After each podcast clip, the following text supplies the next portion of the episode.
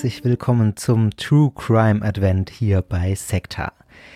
In der Adventszeit wird es hier im Podcast etwas anders zugehen und ich kann euch sagen, es wird alles andere als besinnlich. Einmal pro Woche wird es hier bei Sekta eine Geschichte von einem wahren Verbrechen geben. Einem wahren Verbrechen, das irgendwie mit religiösem Wahn zusammenhängt. Dabei geht es nicht vorrangig wie sonst bei Sekta um die Analyse von religiösen Gemeinschaften, sondern es geht um das Erzählen der True Crime Geschichten. Es werden also ganz besondere Sekta-Folgen, ganz anders als die, die ihr kennt, und ich muss vorwarnen, wer mit True Crime so gar nichts anfangen kann, das heißt, wer auch so manch bisschen blutiges Verbrechen nicht hören kann, der sollte diese Folgen vielleicht eher meiden. Dass es eine True Crime Adventszeit gibt, ist einer Umfrage bei Instagram unter anderem geschuldet. Ihr habt euch mehrheitlich gegen die amüsante Variante entschieden, die wird's dann vielleicht im nächsten Jahr geben. Nun aber geht's los mit dem True Crime Sekt Advent.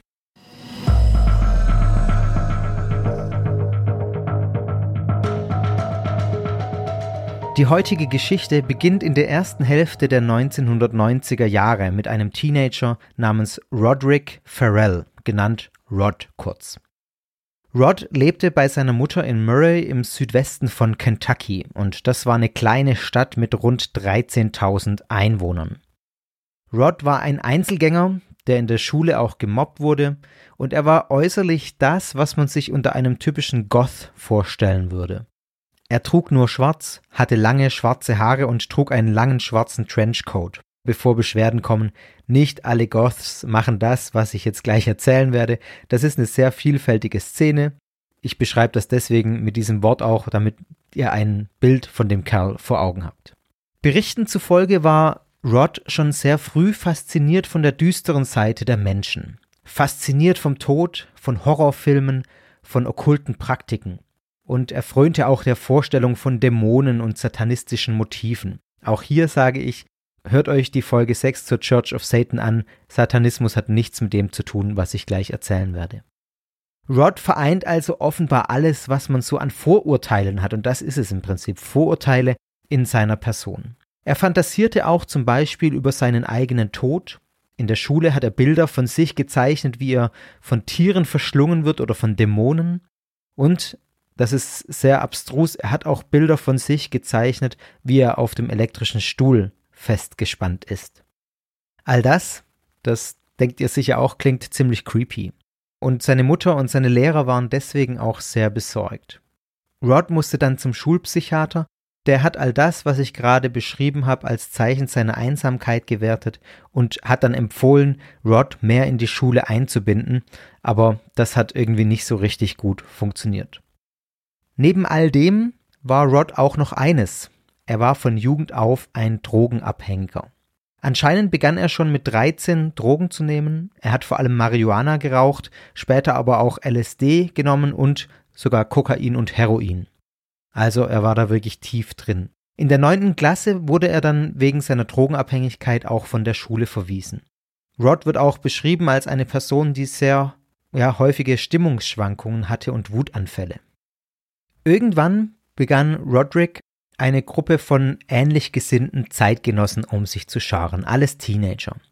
Mit diesen Teenagern traf er sich, um geheimnisvolle und undurchschaubare Rituale zu vollziehen und sich über Vampire und Dämonen auszutauschen, auch in Form von Rollenspielen zum Beispiel, wo sie diese Vampire und Dämonen gespielt haben.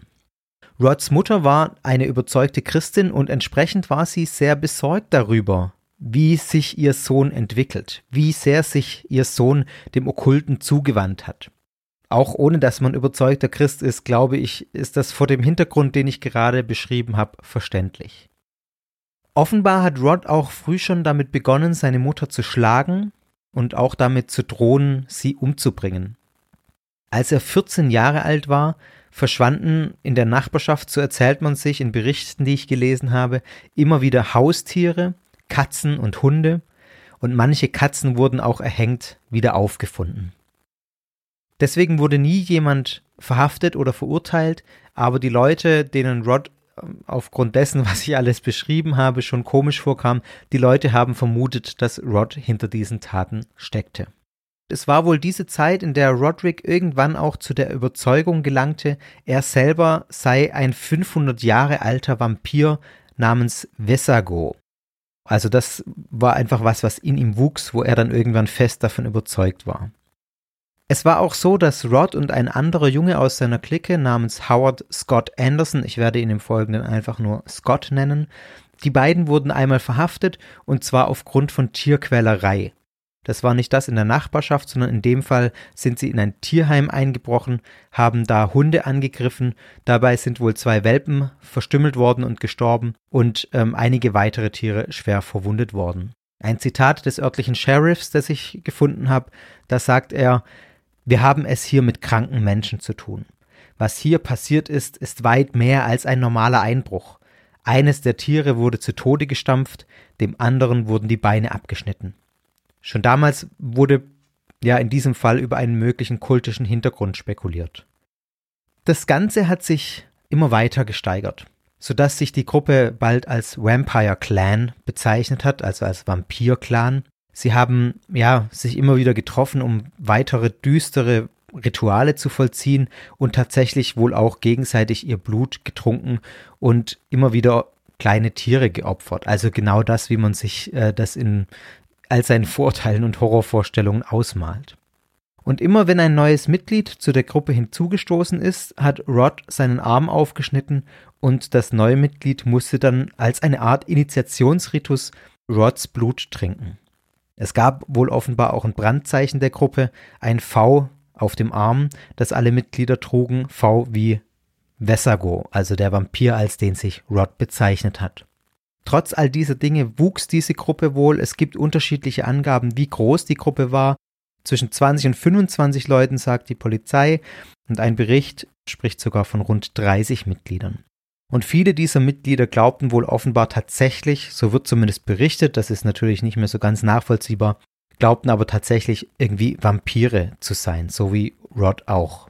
Ein Mädchen aus diesem Vampire Clan namens Charity Keys wurde dann offenbar Rods Freundin.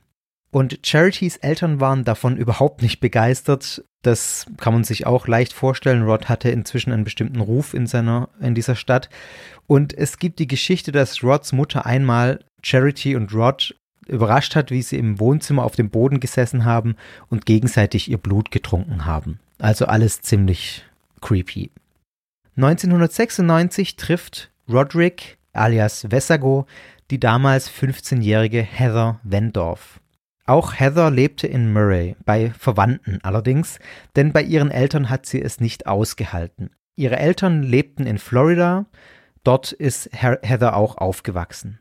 Heather hatte anscheinend, so sagt sie, eine furchtbare Kindheit, eine furchtbare Zeit zu Hause. Sie selber benutzt das Wort Hölle und sagt auch, dass ihr Vater sie missbraucht habe. Rod brachte sie dann in Kontakt mit seinem Vampire Clan.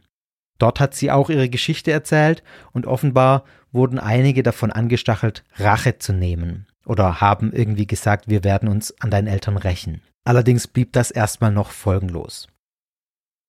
Kurze Zeit später tat Rod sich mit dem inneren Zirkel sozusagen der Mitglieder des Vampire Clans zusammen, um über die Thanksgiving-Tage nach New Orleans zu fahren. Das war das Ziel. Das sind ungefähr 600 Meilen, schon ein ganz schöner Trip.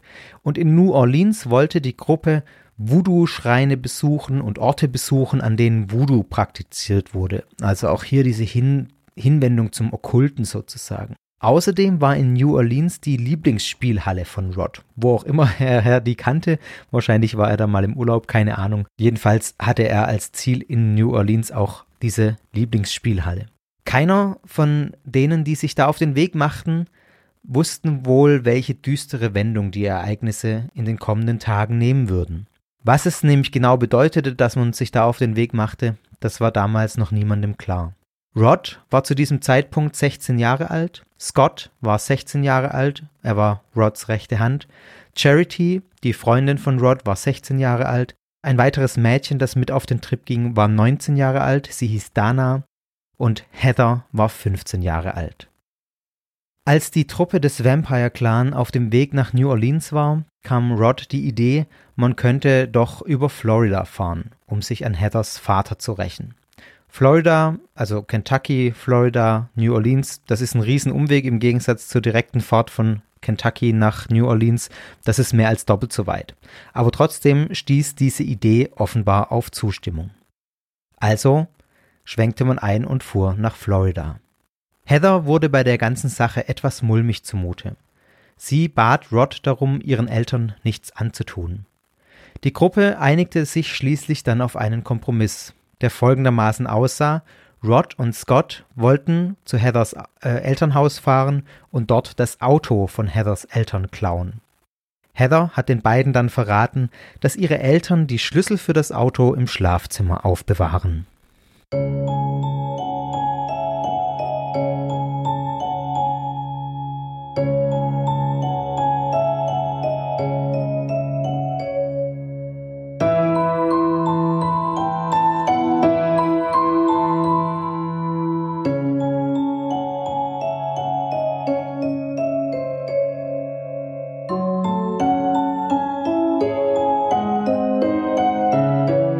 Der 25. November 1996 war ein kalter Tag.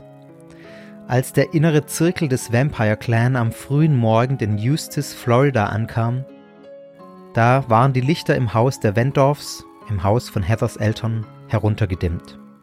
Die Teenager, die konnten von außen nicht feststellen, ob die Eltern zu Hause waren, ob sie schliefen oder ob sie einfach nicht da waren. Rod alias Vesago befahl den Mädchen draußen im Auto zu bleiben und einige Häuserblocks entfernt hinzufahren und dort zu warten.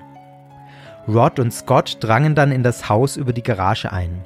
Die Garage war nicht verschlossen. Rod hat ein Brecheisen zu sich genommen, das er in der Garage gefunden hat, weil er geglaubt hat, ein Geräusch zu hören. Dann schlichen Rod und Scott in das Haus.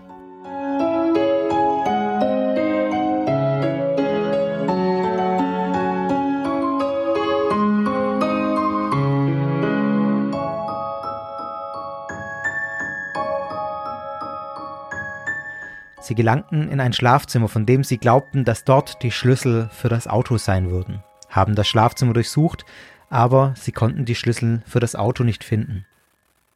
Scott und Rod vermuteten, dass sie vielleicht im falschen Schlafzimmer waren. Das andere Schlafzimmer hat sich allerdings auf der anderen Seite des Wohnzimmers befunden. Im Wohnzimmer haben sie dann Heathers Vater auf dem Sofa gesehen. Heathers Vater schlief.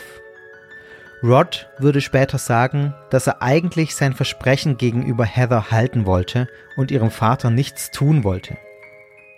Aber es kam anders. Als Rod den 49-jährigen Mann schlafen sah, da überkam es ihn. Rod hob das Brecheisen aus der Garage und schlug damit auf den schlafenden Mann ein, immer und immer wieder, bis er gestorben ist. Die Polizei stellte später mehr als 20 Schläge fest. Nur wenige Augenblicke später, da kam auch Heathers Mutter ins Wohnzimmer. Sie hatte gerade geduscht und stand in der Küche mit einer Tasse Kaffee und hat die schön getrunken, als sie Geräusche aus dem Wohnzimmer gehört hat. Sie wollte nachschauen, was da passiert.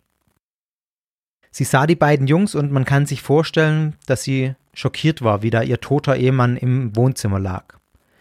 Sie hat dann in ihrer Panik die Jungs mit der Kaffeetasse attackiert und heißen Kaffee auf sie geschüttet. Rod reagierte darauf, indem er mit dem Brecheisen auf sie losging. Er hat auch Heathers Mutter daraufhin getötet. Auch hier wieder ein Zitat, was Rod später über diese grausamen Ereignisse im Elternhaus von Heather sagte. Ich weiß wirklich nicht, woher der Impuls kam, aber Scott und ich haben einfach beschlossen, die beiden zu töten. Also haben wir es getan. Es war kindisch, aber Scott und ich tanzten um den Sterbenden noch herum. Ich war im Strudel meines eigenen Wahnsinns gefangen.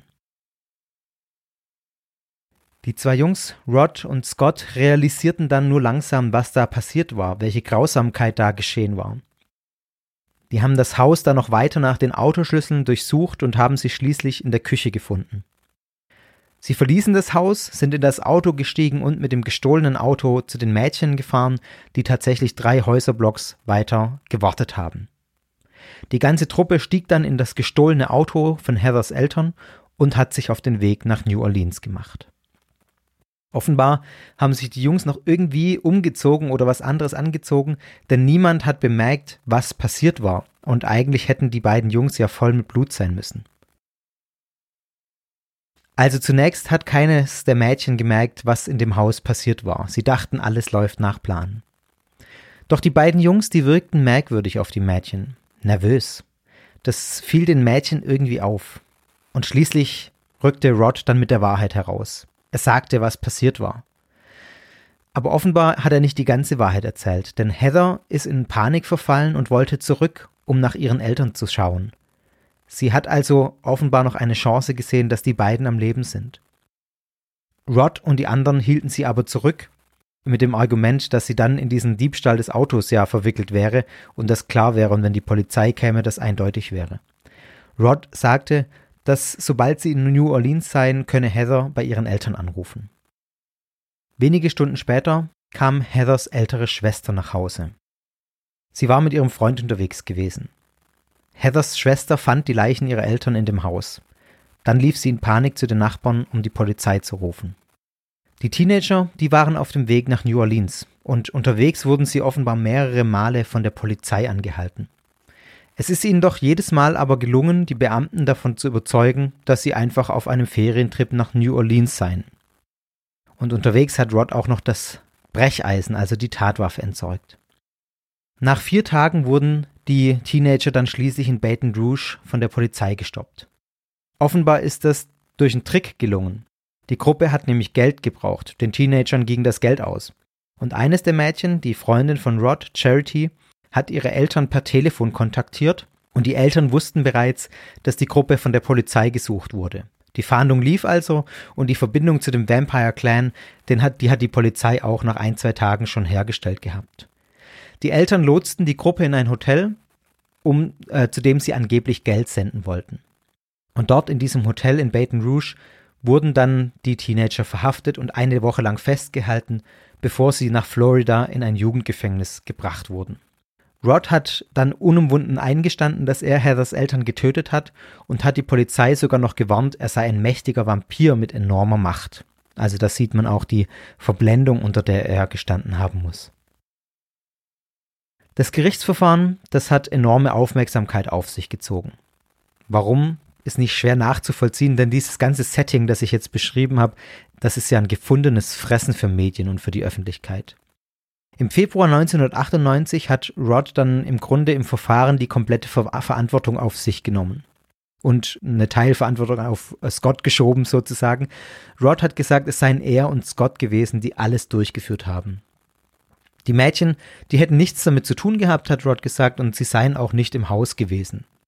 Er hat zudem ausgesagt, dass sie eigentlich auch niemals vorgehabt haben, die Mutter von Heather zu töten, aber sie hätten keine andere Wahl gehabt in der Situation, da sie ja angegriffen worden seien mit dem heißen Kaffee. Während des Verfahrens wurde auch zeitweise untersucht, ob Heather in den Mord an ihren Eltern verwickelt gewesen sei. Das hat sich jedoch aufgelöst und es wurde klar, dass Heather nicht die geringste Ahnung davon hatte, was da passiert war.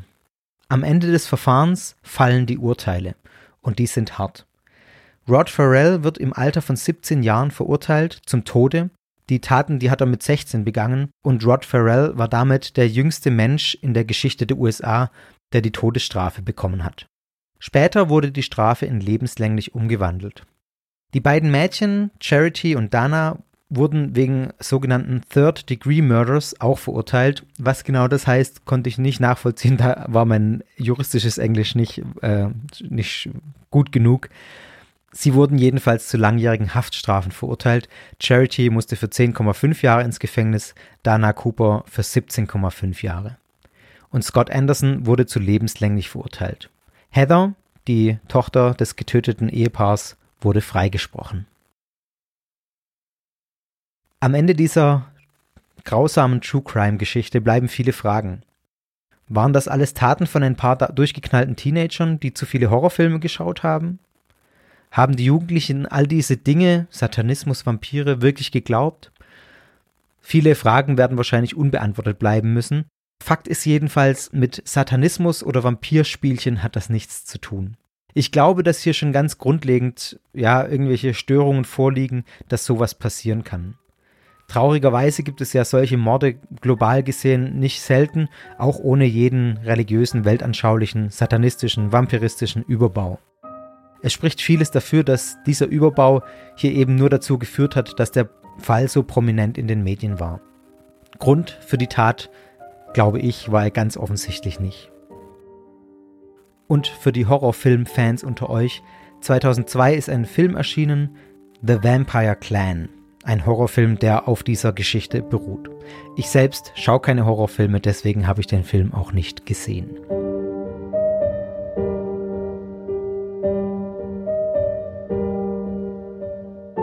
Das war die erste Geschichte im True Crime Sekt Advent. Bis nächste Woche.